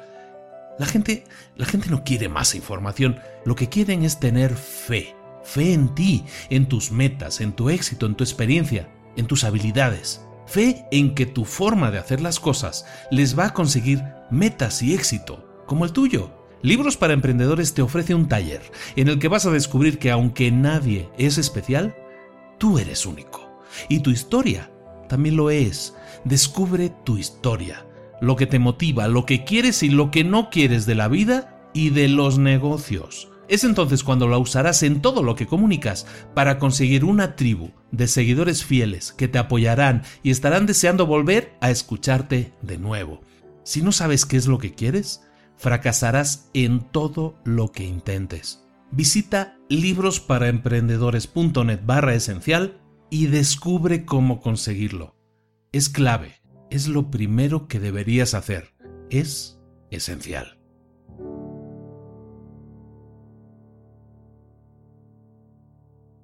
Volviendo al esquema de la vaca púrpura, si tú pretendes hacer un producto que le guste a todo el mundo, vas a crear un producto aburrido. ¿Por qué? Porque un producto aburrido es el producto que tiene más posibilidades de gustar a la mayor cantidad de gente posible. Es el típico producto que tú vas a encontrar en el supermercado, en el Walmart. Si tú vas a comprar sillas al supermercado, ya sabes que no te vas a encontrar sillas innovadoras. Ya sabes que no te vas a encontrar sillas súper locas, súper diferentes, súper púrpura, porque allí lo que buscan es vender lo máximo posible. Entonces buscan productos que le, busquen, que le gusten a todo el mundo. Entonces tienen que ser estándares, por llamarlo alguna manera, tienen que eh, cumplir con una serie de características que es que le gusta a la mayor cantidad de gente. Pues son, por lo tanto, productos aburridos. Cuando tú te concentras en intentar gustarle a las masas, tus productos van a ser aburridos. Y además, tu presupuesto va a gastarse por adelantado muchísimo en partes como publicidad, como si es para un supermercado ni se diga que la cantidad de producto que vas a tener que crear por adelantado e invertir en que sea vendido en Walmart, por ejemplo, ¿no? Entonces, esos presupuestos terroríficos, en la idea de crear productos aburridos, ese es el esquema anterior. ¿Qué pasaría si en vez de gastar, oye, un anuncio en la Super Bowl, hablando de lo que hablábamos, hay empresas que se anuncian en la Super Bowl que pagan, y no es exageración, pagan 5, 10 millones de dólares, 20 millones de dólares por aparecer en la Super Bowl, que te digo yo que con 20 millones de dólares para promocionar tu producto, ¿no crees que si en vez de gastarte 20 millones en un anuncio de un minuto, que te aseguro yo que tus ventas no las va a disparar tanto como tú pensabas. ¿Qué pasaría si esos 20 millones, o no te digo 20, digo 10, por ejemplo, 5 millones de dólares, ¿Qué pasaría si esos 5 millones o 10 millones de dólares se los dieras a alguien creativo para que en la fase de creación del producto integráramos diseño, integráramos eh, un diseñador, un escultor, eh, un director de cine, alguien, un autor, alguien que ponga ideas que realmente lleguen al corazón de la gente, que sean capaces de llamar la atención. Por novedoso, poner a personas creativas al mando del proceso creativo, no para crear un producto aburrido, sino para crear un producto bonito, diferente, una vaca púrpura. ¿Qué pasaría? Pues resulta que estarías creando, estarías intentando crear por lo menos una vaca púrpura, con lo cual tendrías más probabilidades de éxito si invirtieras ese dinero que decíamos de publicidad en crear un producto más innovador, más extraordinariamente bueno, que si inviertes 20 millones en una publicidad en televisión. Y no digo en la Super Bowl, ¿eh? o sea, ponlo en perspectiva. A mí como empresario me llegan continuamente de si me quiero anunciar en periódicos, si me quiero anunciar en cadenas de cables, si me quiero anunciar en televisión, en radio, lo que quieras yo puedo hacerlo, sí. ¿Cuál es la, el costo-beneficio? ¿Qué obtengo yo? Eso es lo que tú también tienes que, preocuparte en encontrar. Por, ¿Por qué yo me concentro en Internet desde hace, yo creo, pues ocho, ya, ya ocho años que llevo conectado a Internet para promocionar mis productos? Ocho años. ¿Por qué me dedico a ello? Exclusivamente? Pues porque lo he probado ya en otras cosas, lo he probado en medios tradicionales y realmente estoy de acuerdo con el libro, ya no funcionan. No digo que no funcionaran antes, pero ya no funcionan. O sea, cuando alguien del periódico te viene o de una emisora de radio y te dice, no, hombre, es que vas a tener un público potencial de 80.000 personas, vas a llegar a 80.000 personas. Bueno, pues que 80.000 personas no van a escucharme, no van a escuchar mi anuncio cuando yo lo publique. Va a ser muchísima menos gente. Y de esas 80.000 personas, realmente cuántas de ellas pueden comprar el producto que yo estoy vendiendo? Un 1%. Entonces de 80.000 personas ya solo son 8.000. Y si, si de esas 8.000 resulta que solo 1.000 están escuchando el anuncio cuando yo lo he, porque a esa hora a lo mejor están trabajando, vaya usted a saber por qué, entonces resulta que ya no es tan atractivo gastarte X cantidad de dinero en un anuncio de publicidad en radio. No digo que no lo sea efectivo, a lo mejor en algún caso sí, pero en la mayoría de los casos, en mi caso, hablemos en este caso personalmente, en mi caso no lo era. Por eso en vez de gastarme a lo mejor ese dinero que eran a lo mejor al cambio que eran 6 mil, 7 mil pesos que me pedían en anuncios en radio, 5 mil o 4 mil, da igual la cantidad que sea, si yo me gasto 4 mil pesos de México, que vienen a ser como unos 200 dólares mal contados. Si yo me gasto 200 dólares en anuncios por eh, radio que me sirve para aparecer en la radio durante cuatro minutos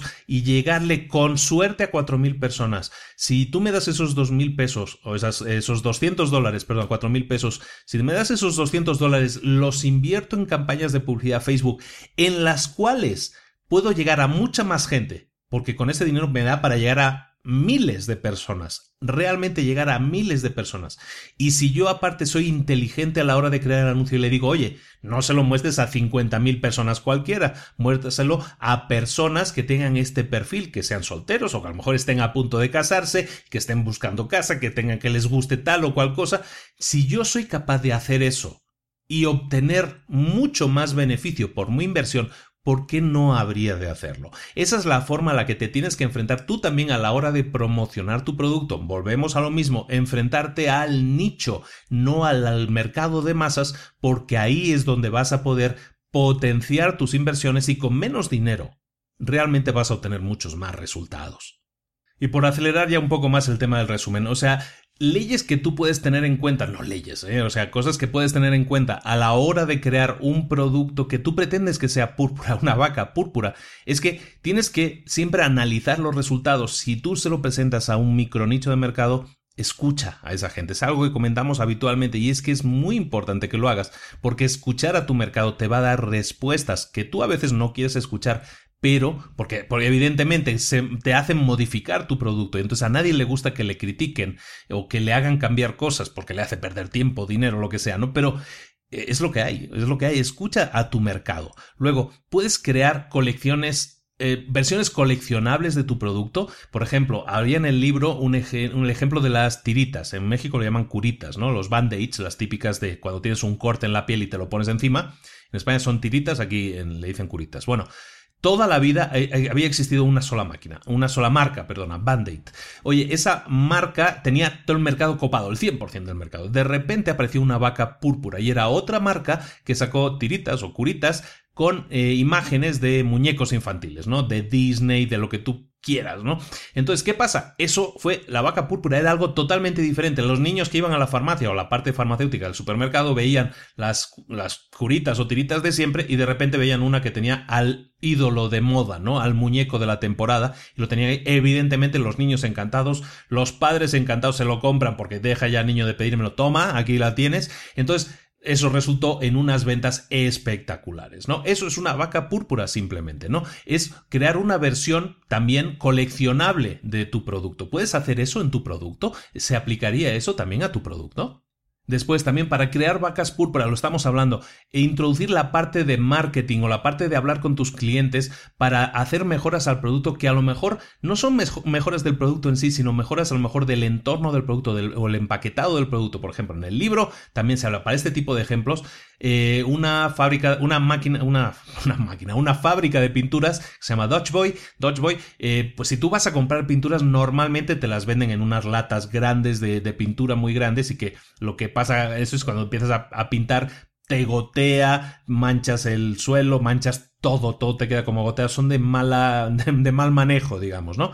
Dodgeboy lo que hizo fue enfocarse en dar una solución a ese problema. No intentaron mejorar el producto, el producto probablemente la pintura pinta igual de blanco que la, de, la del bote grande, ¿no? Incluso a lo mejor pinta mejor la del bote grande, pero ellos dan solución al problema que es el problema de los clientes, que es de, oye, pues es que esto me mancha muchísimo, y crearon una una especie de botella contenedor que hacía muy fácil verter el producto, eh, ponerlo en, en, el sitio donde vas a poner a pintar, trabajar con él sin que gotee, sin que manche, sin que dé problemas. Eso fue un éxito, es una vaca púrpura. Ahora simplemente no buscando la gran super innovación, no estoy cambiando el producto, pero estoy cambiando la forma en que utilizo el producto y estoy de esa manera solucionando de nuevo un problema del cliente. Puedes hacer tú eso, puedes hacer lo mismo. ¿Has escuchado a los clientes cuando utilizan tu producto? ¿Eres consciente de que esos problemas no se le han dado solución todavía? ¿Eres tú capaz de darle una solución? Simplemente, como te digo, a lo mejor no cambiando el producto en sí, sino cambiando la forma en que ese producto es utilizado. Eso también es crear una vaca púrpura. Tienes que potenciar que en tu organización exista esa cultura de innovación, de crear. Si tú le asignas a alguien el proceso de crear algo nuevo, déjalo en paz, que investigue, que cree, que, que... Pero también si tienes a gente de marketing y luego tienes a gente de diseño, a los de diseño enséñales marketing. Y a los de marketing enséñales diseño para que de esa manera el proceso creativo involucre a todas las partes y el producto entonces tenga más posibilidades de ser vaca púrpura, de ser destacable, de ser destacable, de ser extraordinario, porque va a incorporar necesidades eh, del cliente final, va a incorporar formas de venderlo de forma conquistadora mediante el marketing y también mediante el diseño vamos a hacer un producto visualmente llamativo o a lo mejor no es en el término visual, ¿no? Pero que las funcionalidades sean tan llamativas, tan diferentes, tan extraordinarias que también inciten a su compra y tengamos entonces una super vaca púrpura. Una vaca púrpura también puede ser en el tema de distribución o cómo se hace llegar al cliente el producto. Es decir, que el producto a lo mejor pueda ser similar, pero cómo le haces llegar al cliente el producto. Eso hace que un producto, por ejemplo, cuando, en una batalla en la que estamos habitualmente metidos los que estamos en empresas, es la típica batalla de quién ofrece el precio más bajo, ¿no? Si tú puedes entregar el producto de una manera totalmente diferente, puedes quedarte con ese mercado, aunque sea con un producto ligeramente superior. O en la batalla de productos bajos, si tú das un producto igual de bajo que los demás, pero proceso de entrega es más amigable, eso puede mejorar. ¿A quién me estoy refiriendo? A IKEA. IKEA te está IKEA se basa en ese modelo, entrega diseño exclusivo a un precio súper económico, está en la batalla del precio económico, pero además la forma de entrega está optimizada para reducción de gastos. Entonces, si tú pudieras tener la misma empresa que tienes ahora, vendiendo los mismos productos que tienes ahora, pero pudieras generar una empresa que generara un 30% menos de costos, que es lo que hace IKEA, ¿tú lo harías? Si lo puedes hacer, ¿por qué no lo haces? De esa manera estás aumentando un 30% tus ingresos e incluso, e incluso puede que mucho más, porque si tu proceso es lo suficientemente innovador, puede ser tan conquistador para el cliente que puede convertirse en una vaca púrpura. Cuando salieron los IKEA, se ponen de moda los IKEA, que yo todavía vivía en España de aquella, cuando se ponen de moda los IKEA, vamos, era un evento, bueno, sigue siendo un evento ir a un IKEA y está atascadísimo de gente que va a pasearse a ver las, formas en los catálogos de IKEA son un evento en sí mismos y están compitiendo en el mercado de producto más barato posible. Entonces no te olvides, hay veces que si estás metido en ese gran producto de gran mercado y buscas abaratar costos y eso, una forma de hacerlo es cambiar el sistema de distribución. Hazlo de una manera lo suficientemente conquistadora para el público que sabes que aunque tiene que montarse el mueble, se lo estás presentando de una manera en que es un producto de diseño, le estás invirtiendo al diseño y no tanto a los canales de distribución, de esa manera puedes hacer llegar un producto más barato, pero de diseño, eso es una forma de canalizar tu dinero, tu inversión en temas de diseño, darle un valor añadido, que es la calidad en el diseño, pero bajarle en el tema de tus costos, con lo cual sigue siendo competitivo en un mercado de precios bajos. Eso también es vaca púrpura. IKEA es una super vaca púrpura que es algo que, también hace mi tienda favorita, por cierto, que se llama Target, que es también de Estados Unidos. Target es exactamente eso, es una cadena que podría competir si quieres con, con Walmart, pero lo hace Ah, metiéndole temas de diseño. Tiene diseñadores exclusivos que hacen líneas exclusivas. Tiene cosas diferentes que lo hacen también diferente. Y Target también me encanta. Es una tienda que me paso horas y horas siempre que puedo porque es una tienda encantada en ese sentido. El hecho de que tú también estés en una tienda en la que no se espera que tengas cosas de diseño, el que tú tengas cosas de diseño exclusivas y todo eso, esos son vacas púrpura. Haces cosas extraordinarias que la gente no espera y las haces en este caso, que estamos hablando ahora de precios asequibles, también hay un rango en el que tú puedes competir creando cosas mejores. De nuevo, tienes que invertir el dinero no tanto en el marketing de masas, sino invertir dinero en cosas como el diseño, en cosas de calidad, en cosas únicas, en cosas de lo que estamos hablando todo el rato, cosas extraordinarias. Y ya para acabar, en el último capítulo prácticamente del libro hablan, le llaman La sal no es aburrida. Este capítulo, y aparte es muy interesante porque yo tengo un caso de estudio en el coaching que yo doy, hay un, caso de, venta de sal también, que es de aquí de México. En el libro hablan de la sal artesana. La, artesana. la sal artesana es una sal que se extrae de sal marina de Francia y se vende a 20 dólares el kilo.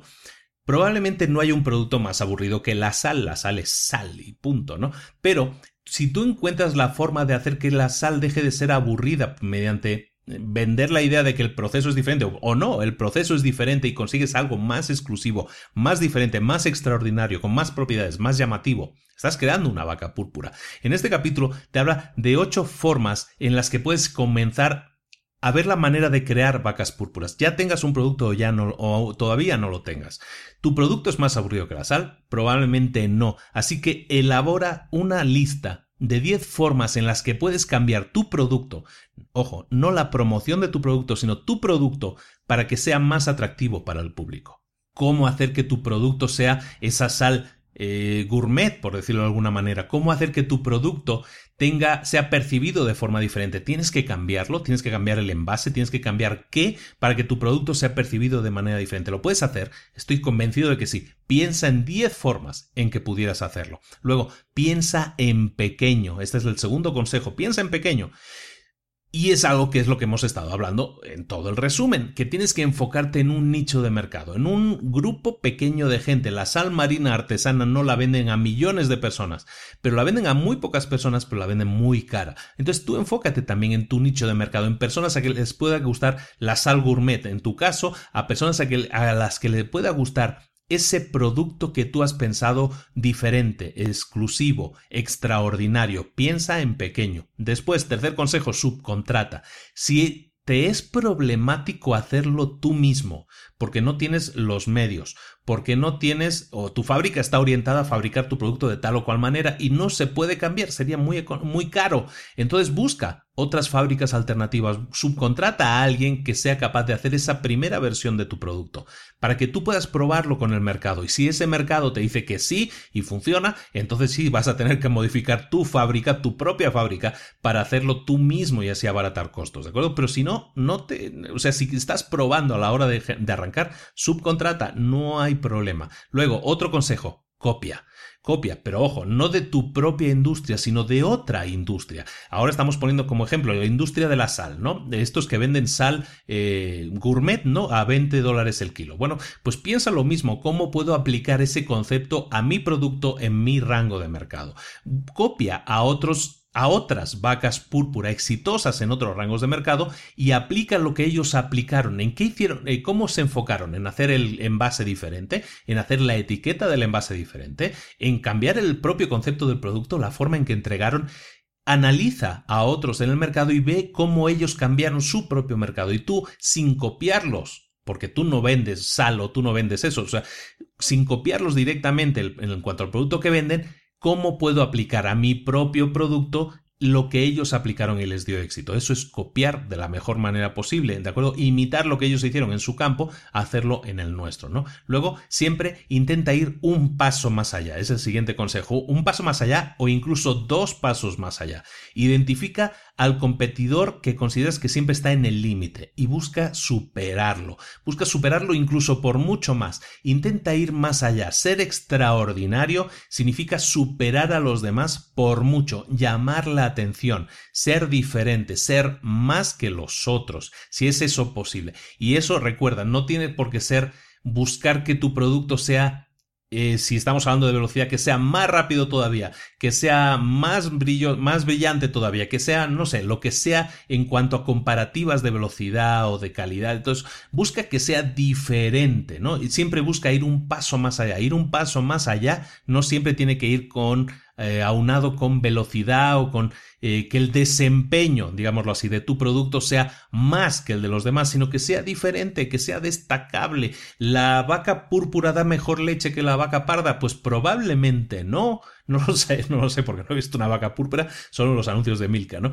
Pero si aunque no lo sepas, por lo menos te llamó la atención, a lo mejor te, te, levantó la curiosidad. Y de eso se trata, ¿no? De ir siempre un paso más allá para ser destacable, para ser memorable, para que la gente hable de ti. Un último consejo, encuentra cosas que no se hacen en tu industria y hazlas. Eso es ser innovador, hacer cosas que no se hacen, que nadie más ha hecho y hacerlas prueba a hacerlas, prueba a ver si funcionan. Y si funcionan, tienes una super vaca púrpura entre manos. El pensar de la manera, el quedarte con esta frase, ¿y por qué no? Esa es la forma en la que tú tienes que enfrentarte a la posibilidad de crear una vaca púrpura. De una vaca púrpura. Si tú eh, te enfrentas a una lluvia de ideas con tu gente, en tu empresa o contigo mismo, con la gente con la que estés consultando, Enfréntate a esa lluvia de ideas y enfréntate siempre con la, con la óptica de decir, ¿y por qué no? ¿Y si funcionara esto? Esa es la forma de ir siempre un paso más allá y de ser capaz de crear algún día una vaca púrpura. Recuerda unos últimos eslóganes que es con los que termina el libro y es lo siguiente, cuando intentes crear una vaca púrpura, no seas aburrido, la seguridad es un riesgo, tienes que salir de tu área de confort, reglas de diseño ya. Tenemos que incorporar el diseño, las mejoras en el diseño, hacer un, producto conquistador siempre en nuestra etapa de diseño. Y por último, algo muy, muy, muy, muy bueno es malo. Intenta siempre salir con el mínimo producto viable lo antes posible y que sea el mercado el que te apruebe o no la calidad o la respuesta o la aceptación de tu producto. Con esto terminamos el resumen de la vaca púrpura nos ha salido también bastante largo, teniendo en cuenta que es un libro corto, pero bueno, como siempre, poniendo un poco de, de, salsa de la nuestra y al que no le guste que no lo escuche. Bueno, muchas gracias a los que han escuchado hasta el final, como siempre rogar que se den de alta en la lista de correo, en la lista de email de libros para emprendedores. la, encuentras en prácticamente todas las páginas de librosparaemprendedores.net. Ahí dejas tu nombre, tu correo electrónico y vas a recibir unas listas de correos que te van a ayudar mucho, con muchas ideas de negocio, de cómo arrancar un negocio. Espero que te guste mucho. Y también sabes que tenemos una página en Facebook. Síguenos en la página de Facebook, así vas a estar al día de las últimas novedades. Y también recuerda que tenemos el, el grupo de retos para emprendedores. Es un grupo gratuito y es un grupo en el que estamos haciendo cosas espectaculares. Este mes Ahora sí, ya por fin hemos empezado el reto de escribir un libro. Date de alta, es gratuito, puedes recibir información de cómo empezar a escribir tu libro y hacerlo junto con el resto de tus compañeros del, grupo de retos para emprendedores. Te invito a que lo hagas. Si se te hace muy complicado localizarlo, recuerda que para entrar en el grupo de retos puedes ir a librosparaemprendedores.net barra retos y eso te lleva directamente a la página de retos. Pides el acceso, nosotros te lo concedemos e inmediatamente ya estás dentro y adelante. Te doy muchas gracias por escucharme cuando son resúmenes como este que son un poco más largos. Yo sé que se hace, puede se hace un poco pesado, pero por lo mismo muchas gracias por estar ahí. Gracias por estar ahí, se está acabando el año ya. ¿eh? Y, vamos a hacer pues un sprint final, yo creo que con una, serie de libros muy buenos y que nos van a ayudar, espero, a enfocarnos en, en hacer del 2017 el mejor año posible. Eso es lo que pretendo. El 2016 ha sido espectacular, en muchos sentidos, en otros muchos sentidos no tanto. Pero vamos a intentar, entre todos siempre, vamos a idear un 2017 que sea mucho mejor. Para hacerlo, no tienes que, soñar, sino tienes que aterrizar ideas. Lo estábamos comentando esta semana con los clientes que vamos a, a iniciar nuestro mastermind personal. Y es que muchas veces no queremos aterrizar ideas. Pensamos quedarnos con las ideas en la cabeza de sueños inalcanzables de, de, Ferraris, de Lamborghinis y de cosas de esas. preferimos quedarnos en eso que no aterrizar ideas que hagan avanzar nuestros negocios, que hagan avanzar nuestros eh, emprendimientos. Recuerda que un negocio y un emprendimiento es una herramienta. Es la herramienta básica que tú vas a utilizar para poder alcanzar todos esos sueños. plantéate crear algo perdurable, crear la mejor empresa posible, crear el mejor emprendimiento posible. Lo hemos hablado hoy en el capítulo, he, hecho ahí una, un mega discurso hablando de que hay que pasar a la acción con lo mínimo posible, pero hay que pasar a la acción, amigo. Entonces, hazlo. Estamos aquí para ayudarte. Estoy aquí para ayudarte. Yo me estoy echando cada semana horas de trabajo gratis por ti, para motivarte a que lo hagas. Si lo haces o no, ya no es mi responsabilidad. Yo estoy haciendo todo lo que puedo, te lo aseguro. Pero parte de ti el decir, ¿sabes qué? Tienes razón, ¿qué puedo perder? Voy a dar ese paso, ese mínimo paso, como comentaba yo hace media hora. Da ese paso y observa, observa cuáles son los resultados. No te quedes pensando qué hubiera pasado si. No esperes llegar a la edad cuando seas viejecito y sentarte y ver hacia atrás y decir, ¿Qué hubiera pasado si me hubiera atrevido? ¿Qué hubiera pasado si hubiera hecho lo que esta persona sí hizo? ¿Sería mi vida ahora como la suya? ¿O tendría yo ahora mis propios sueños cumplidos?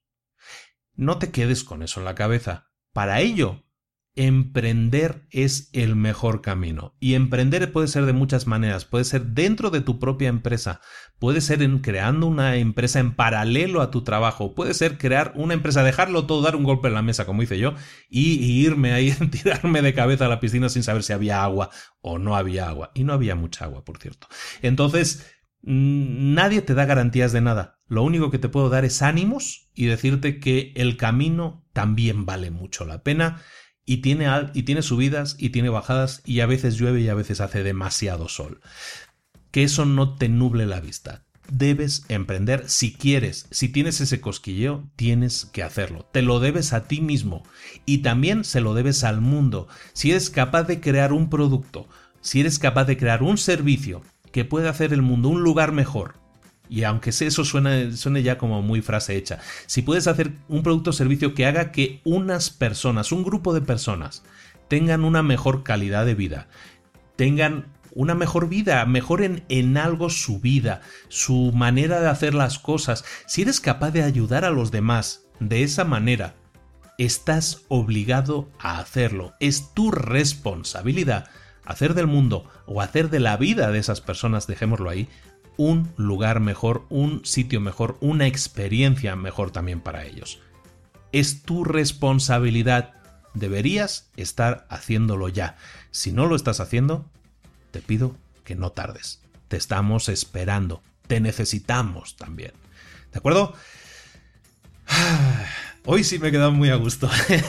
Venga, me despido, ya nos vemos la próxima semana en Libros para Emprendedores. Espero que te haya gustado mucho el resumen y como siempre, nos vemos donde tú quieras, en Facebook, en YouTube, en, la página librosparaemprendedores.net, en las redes sociales, donde quieras, ordenes y mandes. Aquí me tienes, para ti, para ayudarte. Tienes un grupo de emprendedores cada vez más grande. Somos el podcast número uno de negocios en español, señoras y señores. Eso no lo digo habitualmente y me gusta, me cuesta decirlo porque suena así como, como muy presuntuoso pero no, es algo que se ha conseguido no gracias a mí, sino gracias a ti y a otros como tú. Sigamos en ese camino, solo cosas buenas pueden suceder. Nos vemos ahora sí la próxima semana en Libros para Emprendedores. Hasta luego.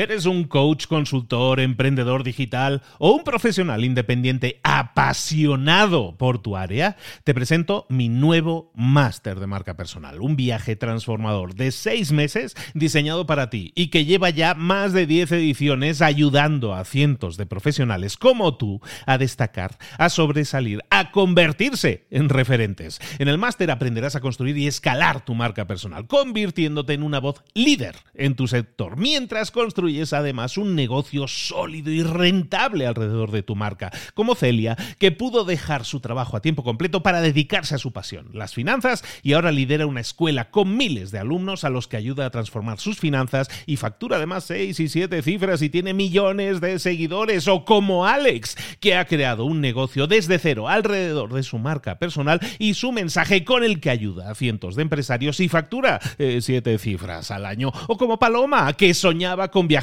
por el mundo y que ahora vive como nómada digital con cientos de miles de seguidores y más de 17.000 alumnos. Gracias al máster, su sueño pasó de ser una idea a una realidad rentable y reconocida.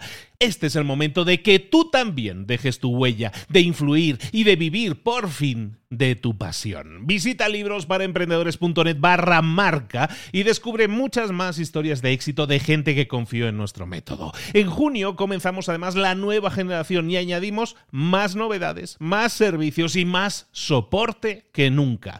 Únete a la élite de profesionales que ya están cambiando sus vidas. ¿Estás listo? ¿Estás lista para desarrollar tu marca personal y ser nuestra próxima historia de éxito? Pues visita librosparaemprendedores.net barra marca y comencemos.